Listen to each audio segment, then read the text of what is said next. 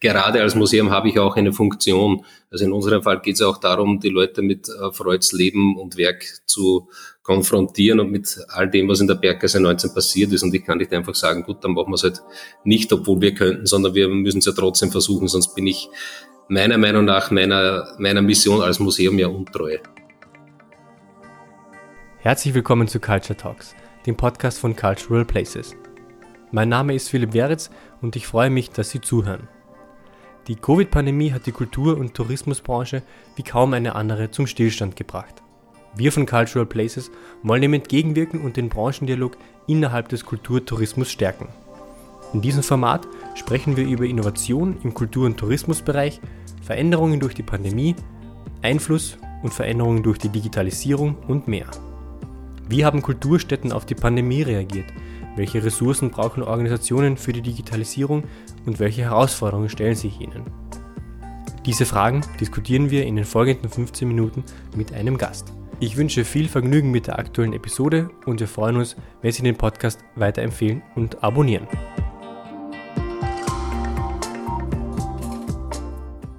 Heute geht es um das Sigmund Freud Museum in Wien. Unser Gast ist Peter Nömeyer, der Vorstandsvorsitzende der Sigmund Freud Privatstiftung, die das Museum betreibt. Herzlich willkommen, Herr Nömeyer. Ja, herzlichen Dank. Hallo.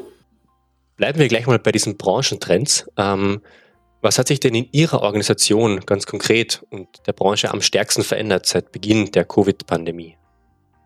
Ja, natürlich. Das erste ist der Schritt hin zu mehr Online-Kommunikation. Das heißt, Meetings finden kaum mehr statt. Auch was sicher bleiben wird, ist, dass man äh, weniger Leute persönlich trifft, weniger Dienstreisen haben wird.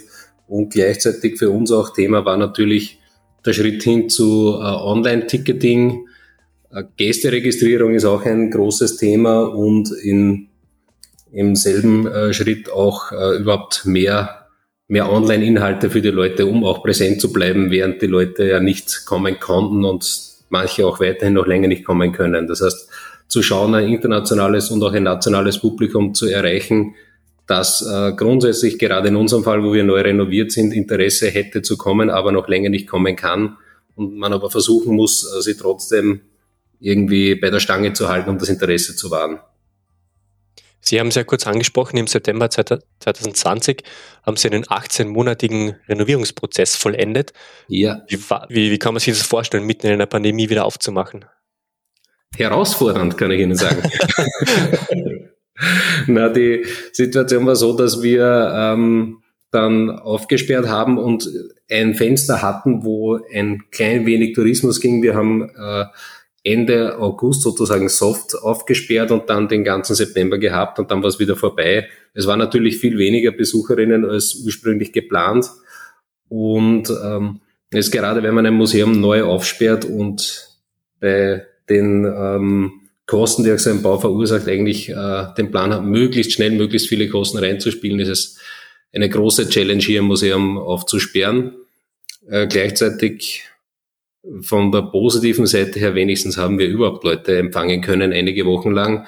Und es war auch eine Möglichkeit, den Betrieb ein wenig einzuspielen, sagen wir es mal so. Mhm. Also hat sich's gelohnt, würden Sie sagen? Ja, gelohnt. Ähm, wenn ich keine Alternativen habe. Aber Gut, ja, die Alternativen in der Pandemie sind. Genau, also die, die andere Variante wäre gewesen, einfach nicht aufzusperren, aber das, äh, diese Frage hat sich nicht mal gestellt, weil das eine ist natürlich, muss man verdienen, das andere ist auch, gerade als Museum habe ich auch eine Funktion. Also in unserem Fall geht es auch darum, die Leute mit äh, Freuds Leben und Werk zu konfrontieren und mit all dem, was in der Berggasse 19 passiert ist. Und ich kann nicht einfach sagen, gut, dann machen wir es halt nicht, obwohl wir könnten, sondern wir müssen es ja trotzdem versuchen, sonst bin ich meiner Meinung nach meiner, meiner Mission als Museum ja untreu. Sie haben kurz angesprochen, dass die, die Pandemie ein bisschen diesen Bedarf an digitalen Lösungen gezeigt hat. War das davor weniger der Fall? Oder hat es einfach ohne funktioniert? Ja, also meiner Meinung nach hat sehr viel davon einfach ohne funktioniert. Das heißt nicht, dass der Bedarf nicht da gewesen wäre. In unserem konkreten Fall haben wir schon vor dem Umbau überlegt, äh, auch ins Online-Ticketing zu gehen, haben es aber eben dann auch bewusst erst gemacht, als wir umgebaut hatten. Aber das war ein Thema, das so oder so schon äh, gekommen wäre. Wir haben auch hier das, äh, die Fragestellung gehabt, wie wir damit umgehen, dass bei unseren eher kleineren Räumlichkeiten sehr viele Leute gleichzeitig gekommen sind. Das heißt, so Timeslots und solche Dinge wären so oder so gekommen. Mhm. Jetzt haben wir solche Fragen halt aus anderen Gründen, aber der Bedarf in der Hinsicht war schon vorher da, was aus meiner Sicht vorher nicht so da war, war der Bedarf noch äh, wirklich digitalen ähm, Führungen und, und äh, solchen Kommunikationsmitteln. Das heißt auch wirklich Museumsinhalte digital präsentieren. Gibt es auch einige, die das schon viel früher gemacht haben. Aus unserer Sicht war das nicht so dringend, weil wir ja auch ähm, ein Museum sind, das ganz klar einem mit einem Ort verbunden ist. Das heißt, in die Berggasse 19 muss man kommen, um den Ort erlebt zu haben. Daher haben wir uns äh, in der Vergangenheit auch relativ wenig mit diesen Fragen beschäftigt und uns eher darauf konzentriert, dass wir eben unsere Bibliotheksangebote und solche Dinge digital vorweisen. Mhm. Sie sprechen ja einen, einen interessanten, nennen wir es einmal, Interessenkonflikt an. Ähm, die Kultur, die an gewissen Orten einfach wirklich an einen Ort gebunden ist, so wie bei Ihnen eben die Berggasse 19 ähm, und gleichzeitig diese digitalen Güter, die natürlich sehr abstrakt, sehr also auf Servern sind, das ist ja ein bisschen ein Widerspruch. Wie glauben Sie denn, wie wird die Digitalisierung und digitale Lösungen diesen Kulturbetrieb langfristig beeinflussen? Ich glaube, dass äh, viele Besucherinnen, die vorher eher analog unterwegs waren oder teilweise noch nicht so wirklich Digital Natives waren, natürlich äh, sich äh, leichter zurechtfinden mit dem, was man alles als Museum anbietet. Da gibt's eben so, so Themen wie Zusatzinformationen über das Handy, wo früher für viele Leute einfach klar war, ich nehme mir einen Audioguide, das ist quasi ein, ein modernisierter Telefonhörer, den ich mir ins Ohr halte. Auch solche Leute werden künftig mehr mit dem eigenen Device arbeiten, glaube ich. Und ähm, gleichzeitig glaube ich aber schon, dass äh, gerade jetzt in der Pandemie wieder sehr das äh, Bedürfnis gestiegen ist nach äh, originalen räumlichen Erlebnissen. Das heißt, die Leute haben jetzt länger nicht reisen können, sie haben sich vielleicht das eine oder andere digital angeschaut, aber sie wollen dann doch an die Orte. In unserem konkreten Fall bin ich davon überzeugt, dass die Leute sehr, so viel sie sich auch anschauen können, was äh, Freud angeht, was die Berggasse angeht, auch den Ort gesehen und erlebt haben wollen. Also ich glaube, in der Hinsicht geht es eher darum, dass man sie digital vorinformiert, sie digital dann auch mitnimmt und auch vor Ort das eine oder andere äh, digitale Medium äh, präsentieren kann. Aber das örtliche Erlebnis, das auch mit allen Sinnen vor Ort zu erlebende, wird nicht digital ersetzt werden können. Ich glaube, gerade mit den Sinnen sprechen Sie einen sehr guten Punkt an. Das kann man ergänzen, aber halt nicht ersetzen. Sie haben die Bedürfnisse kurz erwähnt und auch welche Schritte Richtung Digitalisierung Sie bereits geplant haben. Ähm, welche Schritte werden denn für die weitere Zukunft gedacht? Wir sind gerade dran, ein umfangreiches Digitalisierungskonzept umzusetzen, das sehr vieles betrifft. Also das beginnt auch bei wirklich äh, unternehmerischen Fragestellungen wie Prozesse, Abläufe, Umgang mit Daten, da hat es natürlich durch die DSGVO den ersten Regulierungsschub gegeben, aber es gibt da so viele Themen dazu.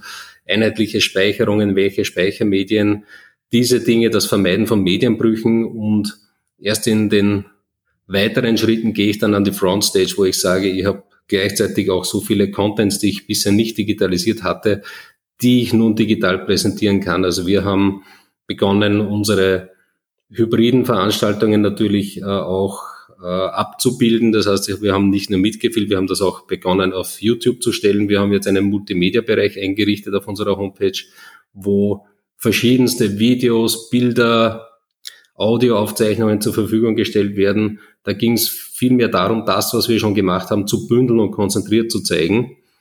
Äh, in dem Zuge haben wir auch unsere Homepage äh, erheblich modernisiert, gerade was auch die Möglichkeiten zur Ausspielung von technischen äh, Informationen und, und Contents angeht. Das heißt, wir versuchen die Leute auch eben stärker online abzuholen und haben natürlich auch mit Zoom-Führungen gearbeitet in der, in der Pandemiezeit. Äh, das hat sich als ein Projekt erwiesen. Es war nicht so viel Nachfrage, wie wir uns das vorgestellt haben, aber ich glaube auch, das ist ein Thema, das ähm, das muss sich einspielen. Also ich glaube, man braucht schon einige Termine und etwas Werbung und Aussendungen, dass da viele Leute buchen. Im Moment haben wir das wieder ein bisschen zurückgestellt, weil wir jetzt wieder versuchen, eher die Leute reinzuholen zu uns und äh, wieder Führungen vor Ort anbieten dürfen. abgesehen von den ausbleibenden Gästen, also ein Problem, das sich jetzt hoffentlich erholt, was war denn die größte Herausforderung in den letzten Monaten? Ja, von, von technischer Seite ist es natürlich die Problematik, dass du irgendwie die Leute interessieren musst. Gleichzeitig hast du aufgrund der ausbleibenden Gäste und auch in unserem Fall von Kurzarbeit sehr überschaubare Ressourcen.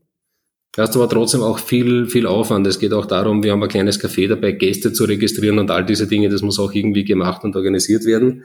Und das Hauptthema, das ich schon sehe, gerade bei digitalen Vermittlungen, ist, ich habe noch niemanden gesehen, der es wirklich gut monetarisieren konnte. Und äh, das ist schon etwas, wo ich sage, in der Pandemie auch das eine Herausforderung. Ich kann alles anbieten, ich kann sehr vieles äh, digital machen, aber das kostet auch alles Ressourcen. Und da ist es so, dass ich das äh, sehr schön als reinen Aufmerksamkeitsgewinn betrachten kann, wenn ich andere Einnahmenquelle habe. Aber wenn ich versuche, hier digitale ähm, Geschäftsmodelle zu entwickeln, glaube ich, äh, haben wir noch eine herausfordernde Phase vor uns, bis sowas vielleicht mal funktionieren kann. Liegt es an der Zahlungsbereitschaft der Gäste? Meiner Meinung nach ja. Also ich glaube, es liegt sehr viel an der Zahlungsbereitschaft der Gäste. Es ist dasselbe wie auch ja Medien damit kämpfen, dass die Leute die Digital-Abos nicht abschließen und solche Themen. Also ich glaube, dass es bei vielen Personen noch nicht angekommen ist, dass etwas, das nicht physisch ist, trotzdem ähm, Aufwand und Wert bedeutet. Und man muss dazu sagen, gerade die Medien, die verschenken den Content ja teilweise und in der Kulturbranche ist es ja oft nicht anders. Also genau. damit wird es zu einer sich selbst erfüllenden Prophezeiung, weil was nichts kostet, ist nichts wert, so quasi nach diesem Motto. Absolut, genau das ist die Thematik. Äh, und ich sehe da schon, dass mittelfristig hier Chancen für die Monetarisierung bestehen. Und ich glaube aber, dass hier sehr viel unterschiedliche Zielgruppen zusammenkommen, die man auch äh, erreichen muss. Das heißt, die Leute, die für digitale Inhalte zu zahlen bereit sind, sind noch nicht ganz die, die im Moment unsere Hauptzielgruppen darstellen. Wir haben zwar schon jüngere Leute und Studierende, aber noch äh, relativ viele, die einfach diesen Umgang noch sehr gewohnt sind, dass das kostenlos ist. Das heißt, Sie wollen diese Zielgruppen, ich will jetzt nicht sagen ersetzen, aber doch ähm, erweitern erweitern.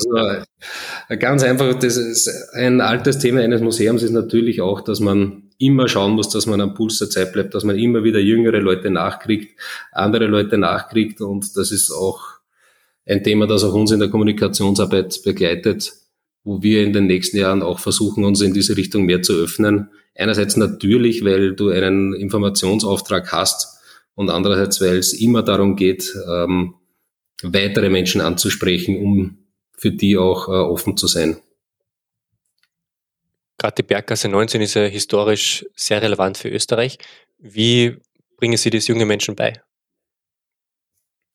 Wir arbeiten im Moment äh, an Konzepten, die vor Ort funktionieren, wo wir auch schon bei Schülern eingreifen wollen.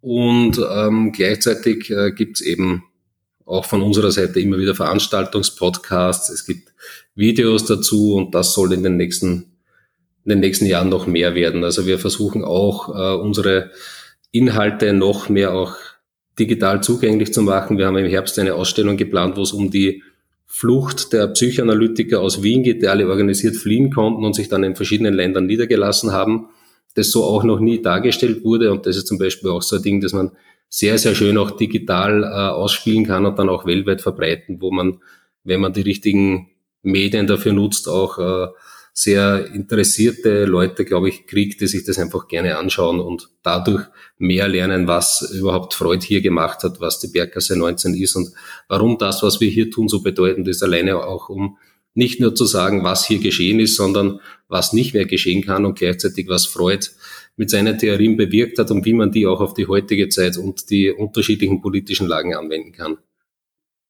Dann komme ich jetzt zur letzten Frage. Ähm, Gibt es irgendeine Innovation, digital oder nicht, die Ihnen in den letzten Monaten in Ihrer Branche aufgefallen ist? Das ist eine sehr interessante Frage.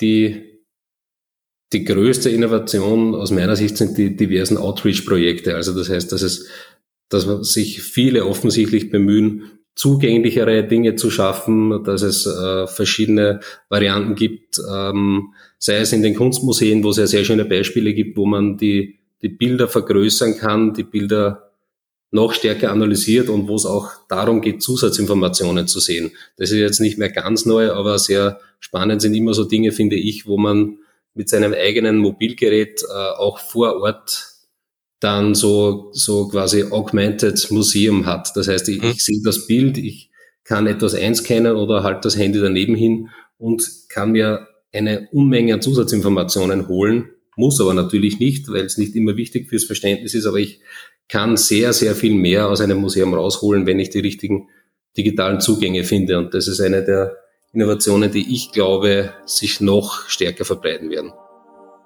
Herr Nömer, vielen Dank für das Gespräch. Sehr gerne. Danke für die Einladung.